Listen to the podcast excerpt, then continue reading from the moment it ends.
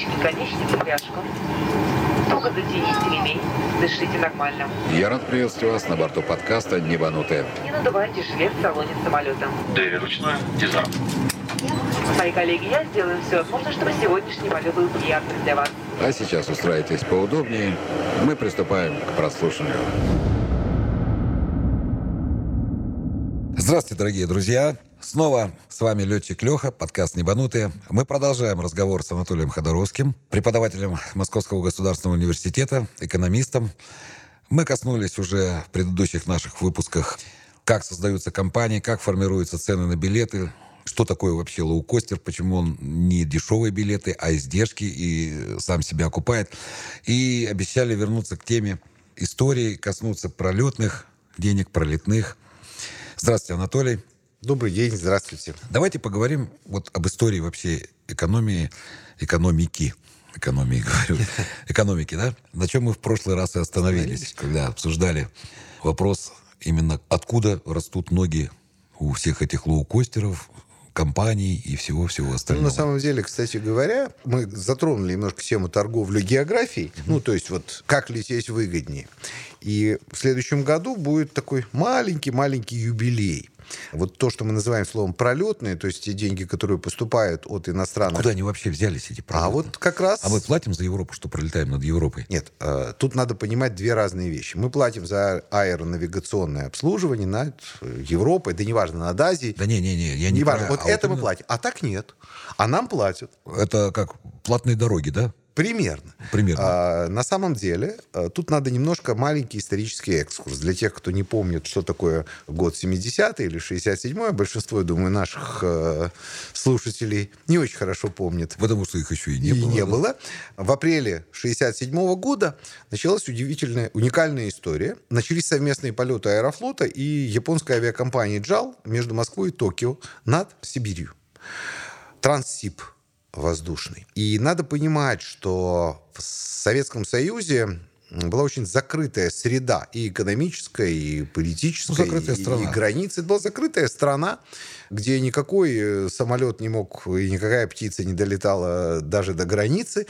Но географию-то никто не отменял. Да, самый короткий путь Самый из варягов в греки, да, Греки, говорите, да, из да, Японии да. в Европу, это В Японию через в Россию, Европу. через И Советский Союз. был. а, тогда путем э, уникальных переговоров, а, где мы торговались, на самом А кто деле. инициатором был переговоров? Э, ну, были западные авиакомпании, прежде всего японцы. Они просто посчитали, что если ты летишь из Западной Европы в Японию через э, Советский Союз, Советский Союз, Советского с посадкой в Москве, тогда были другие типы воздушных судов, то у тебя экономия на рейс за счет географии составляла 30 тысяч долларов. Адские деньги по тем временам. Вот они посчитали это и говорят, давайте пустите нас. Но мы должны были что-то за это тоже получить. И действительно, есть очень интересные книги на этот счет. Даже называлась одна из них, э, фамилию забыл, к сожалению, э, дипломата Аэрофлота. Там был человек, который просто вел переговоры с ними. Потрясающая совершенно книга.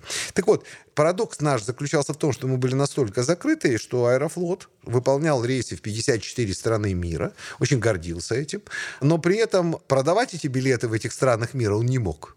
Потому что у него не было коммерческих прав. Есть такие две организации, и ты знаешь эти, код ИАТА и код ИКАО. Икао и Ата, да. ИАТА. Так вот, Советский Союз... А, ИКАО — это Международная Международная ассоциация гражданской, Гражданской авиации. авиации, да. А ИАТА — это объединение перевозчиков международных. Вот код самолета там СУ — это код, вот там ИКАО, я даже не помню, чей это код. Ну, есть, да. То Да, есть, это си- э, это система- Икаовские там обозначение четырехбуквенное, и Четыре- атовские трехбуквенные. Трехбуквенные. Вот любой Ну, летчик там это знает. Шереметьево УУЕЕ, да, потому что навигационное икаовское объединение это именно летаем, а ИАТА организуем, да. Да. И там Вот. УЕЕ это И мы не были СВО. членами международных организаций, соответственно, мы ничего не могли продать, так как мы были, по сути, изгоями. Мы продавали в представительствах, и все. Ну, то есть, условно, пришел, продал. В этот момент, вот, только приключения итальянцев в России. Помните, невероятно. Вот там они легко покупали билеты, летели, кричали «Браво, Аэрофлот!» и говорят, что оттуда пошла традиция хлопать. На самом деле это все не был product placement, как сейчас бы сказали, то есть Да. это был такой вот. Но реально мы не могли этого ничего делать до 70-х годов. В силу того, что мы были очень замкнуты. Тогда нам предложили вариант. Слушайте, а давайте-ка мы вместе будем эксплуатировать вот этот трансип. Вам за это дадут коммерческие права, и мы вам еще будем что-то Приплачивать. приплачивать, условно говоря. Сначала даже не приплачивать, посадка в Москве. И были такие самолеты, вот есть даже эта фотография, можно найти в интернете, когда Ил-62 разукрашен одновременно аэрофлотом. Аэрофлот и я помню, там даже экипажи были смешанные. И мы летали с посадочкой э, в Москве. Москве, в. Все было замечательно. В Европу. Потом появился э, Air France. Потом был САС. То есть все было хорошо. И все это развивалось определенным образом. До определ... Да, совместные полеты, посадка в Москве. Всем было выгодно. За эти деньги, кстати, аэронавигацию немножко приводили в порядок. Все было круто до тех пор, пока человечество не пошло вперед. И оно не изобрело самолет, который может выполнять тот же маршрут Ну, без без посадки. посадки. Это всем известный Боинг 747, да? 747, который до сих пор Как он, Королева Небес, да, он как был, так и... красота. Да, э, вот. Да, Ил-62 летал, но не так далеко. Ну, не так далеко.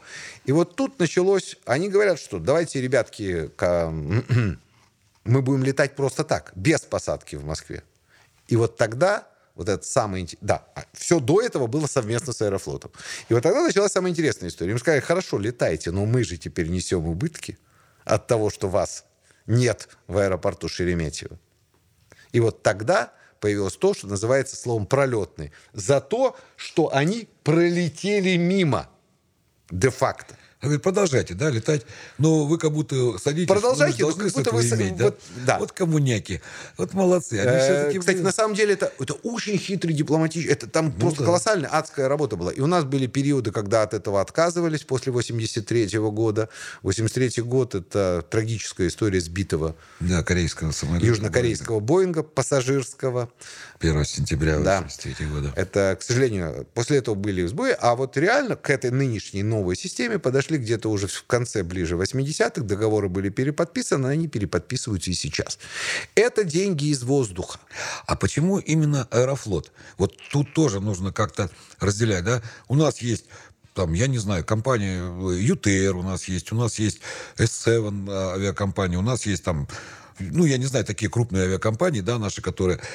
э, Почему. Аэрофлот получает? А кто должен был? В советское время Аэрофлот получал не Аэрофлот, а вот тот Аэрофлот, который Министерство гражданской авиации, Шереметьевский Ну, отряд. нужно поделить, да, и объяснить, что А- Аэрофлот это просто как бы название. Аэрофлот это бренд. Это не государство получало. Это Это, бренд. получало между брендом, Да. заключенным договором между там, какими-то японцами, там, немцами. И. Заключала авиакомпания Аэрофлот, там в лице, там, черт знает кого, я не знаю уж, как там было написано, и, а, значит... Производственное объединение, 292-й там отряд, грубо говоря, да. Аэрофлот, и вот так Я осталось. с- соглашений, так, кстати, их никто не видит. Они очень коммерческие, составляют коммерческую тайну значительную. То да. есть нельзя прийти и сказать, покажите мне Нет, такой договор. можно гипотетически оценить, сколько это в деньгах и зачетности. Но увидеть самих соглашений тебе их не покажет ни один западник. По той же причине. Потому что там становится понятным, как у тебя складывается экономика этого рейса. А экономика рейса – это штука, которую тебе никто особо раскрывать не станет. То есть Общ- это секретная информация, коммерческая тайна, да? даже загрузка на рейсе, на конкретном рейсе, это достаточно серьезная коммерческая тайна, потому что ты понимаешь, оцениваешь пассажиропоток таким образом. Ты оцениваешь свои издержки. Так вот, это все пошло оттуда. Да, это деньги из воздуха де-факто, но а, Аэрофлот в силу правопреемственности. Кстати, была одна у нас авиакомпания, которая подписала новое такое соглашение. Там была тайваньская авиакомпания, получал не Аэрофлот, а получал тот, кто, у кого были права на полет в Тайвань. Это был Трансаэро. Это было уже современное соглашение, и получал Трансаэро. С- Ну, потому что они с тайванцами... Потому что у них с тайванцами было соглашение о полетах, да? А те говорили, слушайте, а давайте мы будем лететь мимо. А вот мы можем, допустим, подписать сейчас, вот авиакомпания «Победа», мы возьмем, подпишем э, такой договор, ну, с Италией, там, к примеру. Вот. Ну, я А- гипотетически... есть Авиакомпании подписывают другие соглашения. А, вернее, не так. Вот у нас исторически была закрытая... Да, все системы в авиации делятся экономически на две части. Есть принцип открытого неба, а есть принцип э, межгосударственных соглашений. Открытое небо — это куда хочу, туда лечу, откуда хочу, туда лечу, приезжаю, заявляю и лечу. Это работает в Европе, в Евросоюзе. Мы уже там приводили пример. Испанская авиакомпания может работать на Из маршруте Италии, из там. Италии в Германию. Да? Она пришла, сказала, хоп, подписала соглашение с аэропортом, ей ничего ни у кого не надо спрашивать.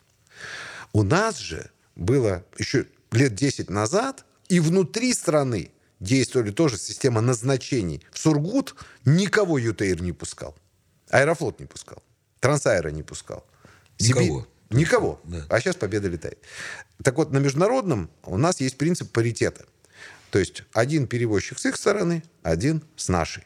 Два перевозчика с их стороны, если они есть, два с нашей. Дальше подписываются соглашения между странами о количестве, определяются, какие аэропорты, откуда, куда можно летать, да? И там welcome на принцип паритета. А вот как э, с чартерными компаниями? А чартерные компании Там это разовые назначения. То есть это не Там постоянно. тоже есть соглашение, то есть они действуют. То есть, а можно сказать, у нас небо свободное. И внутри страны у нас будет летать Ну, Люфтганза тоже там. Ну, Ryanair. Ну, Ryanair. Да, там. Самолетов много. Самолетов много, они придут. Это вот. Как вы понимаете, через э, месяц работы Ryanair здесь разорятся все. Потому что у Ryanair 400 самолетов, 400, которые заточены на вот это вот бесконечное... Да. Шаттл-бас. шаттл-бас. А тут, получается, не может летчик Леха полететь туда, куда он хочет. То есть он хочет полететь, там, я не знаю, в какую-то... Ну, и с, с Кипра я хочу в Рим летать, допустим. Нет, да? не получится. Потому что у тебя нет прав на работу там, внутри них. Ты не в Евросоюзе. Ты полетишь и сюда прилететь. Сюда может лететь Ryanair из одного места, из Дублина. Но он не может, допустим, э, прилететь в Москву и из Москвы выполнить рейс в Екатеринбург, да? Он не может даже из Милана выполнить рейс в Москву, потому что он ирландский. Он может выполнить из Дублина. И здесь у нас вот эта система. Мы закрыли внутренний рынок. Все бы было значительно дешевле. Кстати, есть э, на Украине про внутренний рынок, и, да и внешний открыт. Там, пожалуйста, кто хочет, тот и летает. В Армении то же самое. А В Грузии открытые рынки, да? Принцип открытого неба. И это открывает, конечно, возможности, но с другой стороны, Ну да, вот как это экономически выгодно, открытое или закрытое? А, вообще для... Чем выше конкуренция, тем выгоднее пассажиру. Но когда у тебя приходит монстр, да? Который монстр, может съесть всех. Он может съесть всех. Например, вторым перевозчиком э, внутри Италии, а уже первым, по-моему, стал Ryanair. Он просто эту Ал-Италию высаживает. Да, да, потому что вот мы выполняем огромное количество рейсов в Италию, да, и я смотрю, и базы есть и в Тревизо, то есть это Венеция, и в Бергамо есть, Да.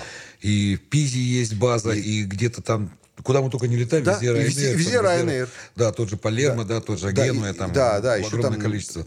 Везде. В Риме нету, ну потому что Рим большой Нет, в аэропорт. Риме есть. Да, ну я А во втором встречал. аэропорту они стоят. Ах, вот так они Там спрятались. есть засранцы. Чампина, они спрятались, негодяи. Да и не в первом есть, я ими летел. Я летел тоже из, из Рима в Катанию, я летел Ryanair. Все. А вот хорошо, а вот открытое небо, да? А Победа может прийти в Рим, ну, гипотетически, да, из Палермо и выполнять рейс в Дублин. Может, если Потому мы откроем, же сва- мы- если мы подпишем А, с баш, да? Евросоюзом все это то же самое, и сюда придет Ryanair и А, будет есть баш выполнять рейс в да? В Саранск. Мы же говорили, ничего не бывает. То есть все продается, покупается. Это ж- авиация это не только самолеты. Это, для меня это романтика, но это еще и бизнес. Ну, это деньги, да. Это бизнес, большие. это деньги, это отношения. Да?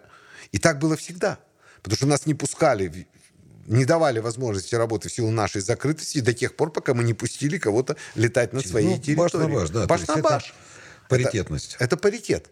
И на самом деле либо ты играешь в открытую экономику, либо ты играешь в немножко замкнутую экономику. Но ты играешь всегда в одну вещь. Ты играешь в экономику. Ну да, то есть нельзя прийти и сказать там Я а, хочу. итальянцам, к примеру, давайте мы договоримся, мы из Рима выполняем рейс в Париж, а вы нам за это будете платить. Они не согласятся, наверное, да? Да нет. Они не согласятся, ты им не нужен. С этой У них есть свое. И поэтому, когда... э, Да, кстати, между прочим, все говорят, вот это хорошо. Это, конечно, хорошо. Но для того, чтобы выжить в этих условиях, да, ты должен прилагать много усилий, потому что большинство авиакомпаний вот этих постсоветских стран э, в Эстонии обанкротилось, в Литве обанкротился, там нет национального перевозчика, как у нас, да, только в Латвии остался. На самом деле Грузия накрылся, Армении накрылись. То есть это конкуренция. На Украине там, ну, черт, что происходит с этими, с, э, с отраслью. Это конкуренция.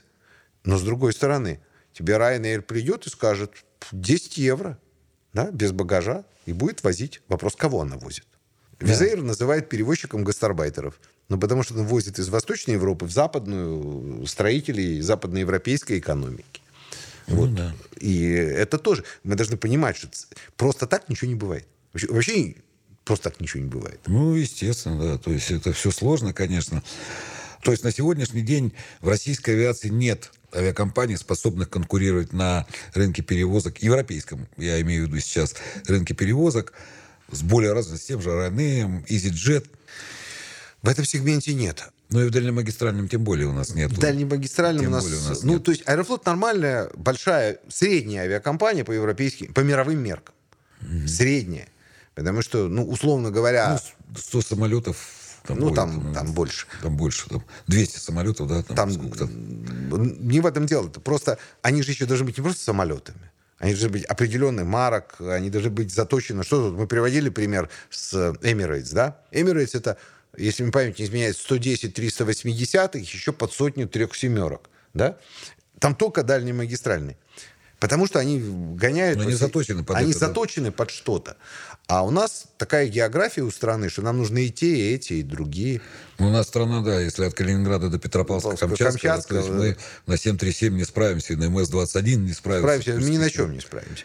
Э, Мы нам, на чем, нам да. нужен э, что-то такое, что будет летать там, я не знаю, три семерки там, 747, аэробус 380. Только чем мы его загружать будем?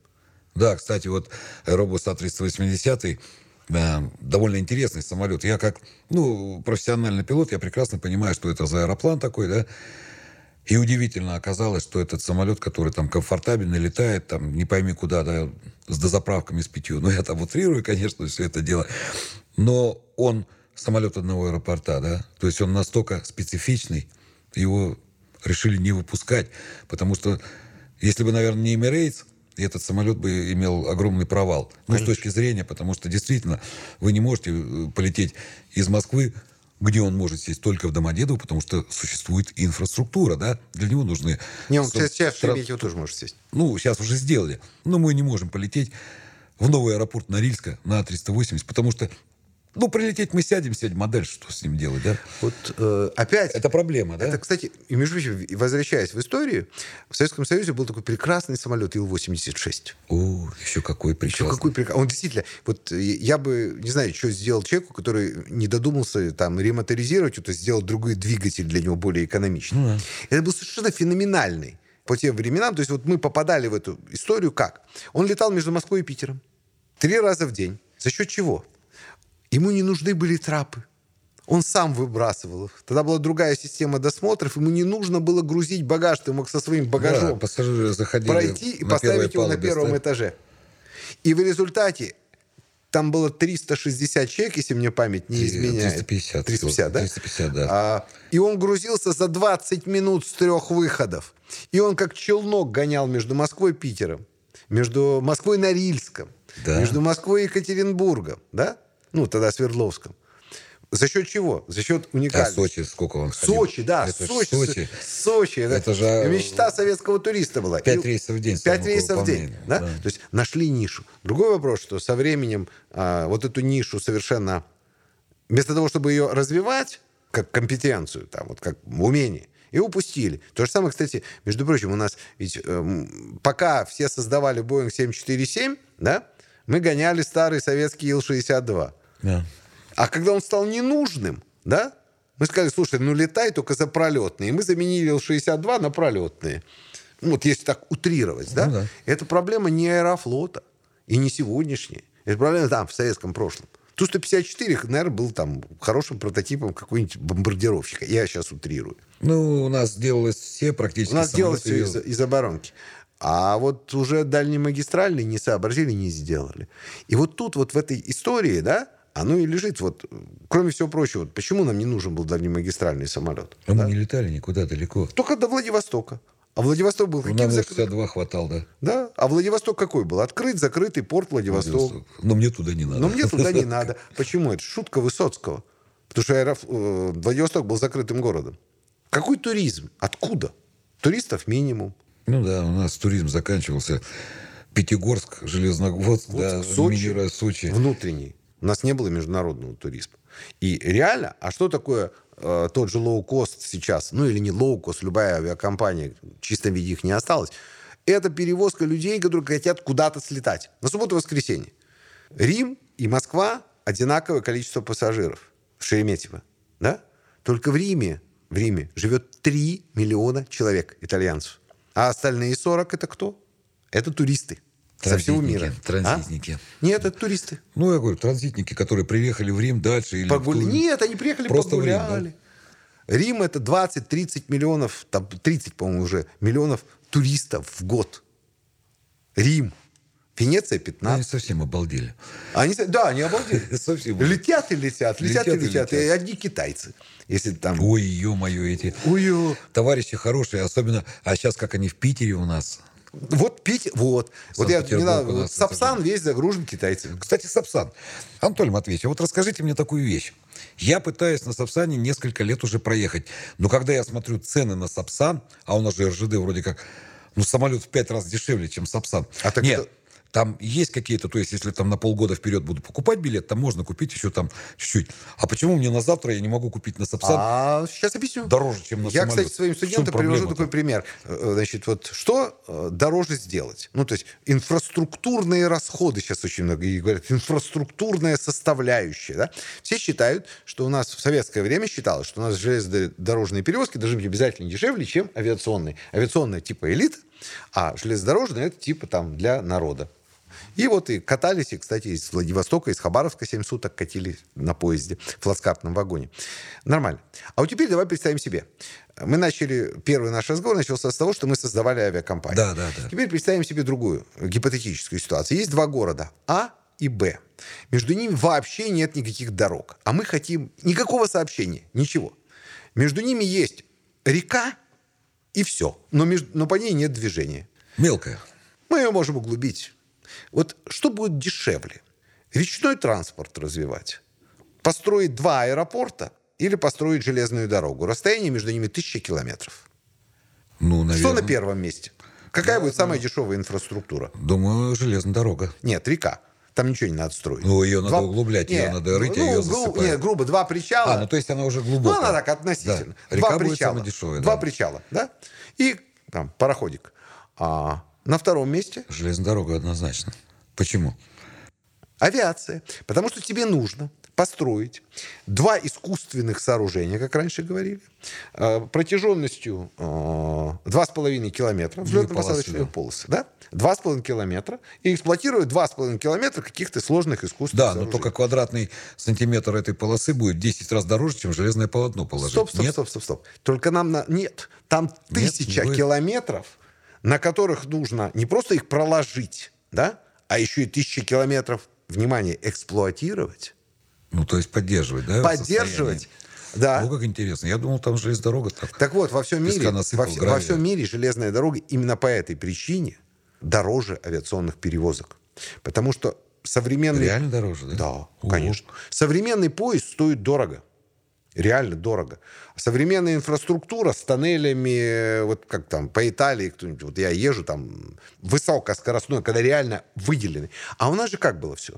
Грузовыми перевозками мы датировали пассажирские и продолжаем это делать до сих пор. Поэтому, конечно, в историях с э, Сапсаном там хитрость лежит. Они ездят-то, в общем-то, по общим магистралям. А поезд-то там сделан где? Где? На Германии. Тверском вагонозаводе. Нет. Нет? Сапсан сделан в Германии, Ну, это. Да. Это Siemens. То, что называется в Италии Фречи Ардженто, у них разные названия. Это Siemens. И локализовать его полностью в России они так и не смогли. Реально. Недаром я боюсь железных дорог. Нет, э, на самом я деле... понимаю, они хотят несовместимое совместить с совместимым. То есть железная дорога наша, а поезд Сименс. Ну, там и рельсы японские. Где, на Сапсане? Между Питером и Москвой японские рельсы. Да ладно. То есть это не Челябинский вагон, а этот самый металлургический сейчас завод. уже, нет, сейчас уже научились делать, но там рельсы изначально были переложены на японские. Э, После этого только могли их запустить. На самом деле смешные истории тоже. Вот опять экономика. Мы возвращаемся к этому. Что дешевле, что дороже. И с точки зрения капиталоемкости железные дороги это очень дорогое удовольствие. Реально очень дорогое удовольствие. А автомобильный транспорт? А автомобильный транспорт не такое дорогое удовольствие, но там тебе тоже нужно строить Ну, хорошие тоже надо дороги. строить, да? Хорошие дороги надо строить. И экономичные автомобили, и организовывать это движение. Опять, вот транспорт — это сложная инфраструктура. У меня образование первое как раз железнодорожный транспорт. Я почему и спросил. Я А же там помню, хитро. да. Но на самом деле э, здесь все, опять-таки, сводится к э, обороту. Нам кажется, что это очень много, то, что мы везем. А на самом деле это не так много. Конечно, хочется, чтобы летали больше, летали дешевле и летали Да вот, дальше. э, резюмируя, да, э, вот этот момент, выясняются интересные вещи, что самый дешевый вид транспорта – это тот, который может передвигаться по природным путям, да, грубо говоря. Если Северный морской путь, Северный Ледовитый океан, с одной стороны, это очень сложно, потому что там льды, навигации туда-сюда, но там ничего делать не надо. То есть нам нужно просто построить средство передвижения, которое сможет круглогодично или навигационно, да, завозить грузы в этот самый Анадырь, Певек, э, Диксон там Ну, так и, и так было. далее. Так. Вот. По рекам передвигаться тоже из Норильска в Красноярск, по Енисею, пожалуйста, да, по Аби из Сургута, ну, я не знаю, куда, в Нижневартовск и дальше туда всегда. А когда только дело касается инфраструктуры, то есть той отрасли, которая подразумевает под себя не только вид транспорта, но еще и почему он должен двигаться и переходить, то он становится сразу геометрически увеличиваться в стоимости всего. Конечно. И авиация вроде как бы по воздуху летать, ничего не надо, но мы прекрасно понимаем, что нужны аэропорты, нам нужно аэронавигационное обеспечение, то есть где-то ставить локаторы, радары, сажать диспетчеров и так далее, так Нам далее. нужны современные самолеты. самолеты и так далее. И авиация, оказывается, не самый дорогой вид транспорта на самом деле, да, но больше всего издержек, потому что мы подвержены очень огромному количеству привнесенных каких-то погодных, либо там экономических, либо политических, вся, вся, вся- всяких вот этих составляющих, которые не позволяют летать так, как мы просто захотели. То есть не может летчик Леха прийти завтра и сказать там генеральному директору Андрей Юрьевич, а давайте мы начнем летать там кому таракань там на Бали. Или там, я не знаю, куда угодно. Он скажет, мы не можем туда летать, потому что это связано с тем, что у нас нет договора. Нам не платят за то, что мы будем туда летать, или мы не платим за то, что мы туда будем летать, и так далее, и тому подобное. То есть учите экономику. И вы будете всегда летать туда, куда хотите. Спасибо огромное, Анатолий. С вами был летчик Леха.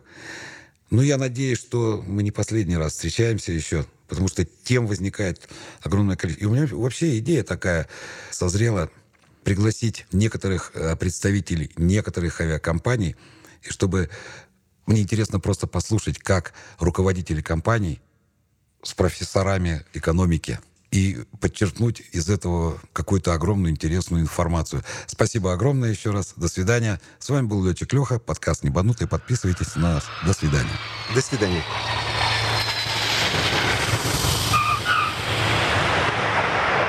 Дорогие друзья, говорит капитан, на этом наш рейс окончен. Спасибо, что вы были с нами. Подписывайтесь на подкаст «Небанутые». С вами был ваш летчик Леха. Всего вам хорошего. До скорых встреч. Air Company apologizes for delaying of your departure. Пожалуйста, не забывайте свои вещи. Наш полет завершен. Будьте осторожны, открывая багажную полку. Желаем хорошего дня и приятного утра. Благодарю за внимание.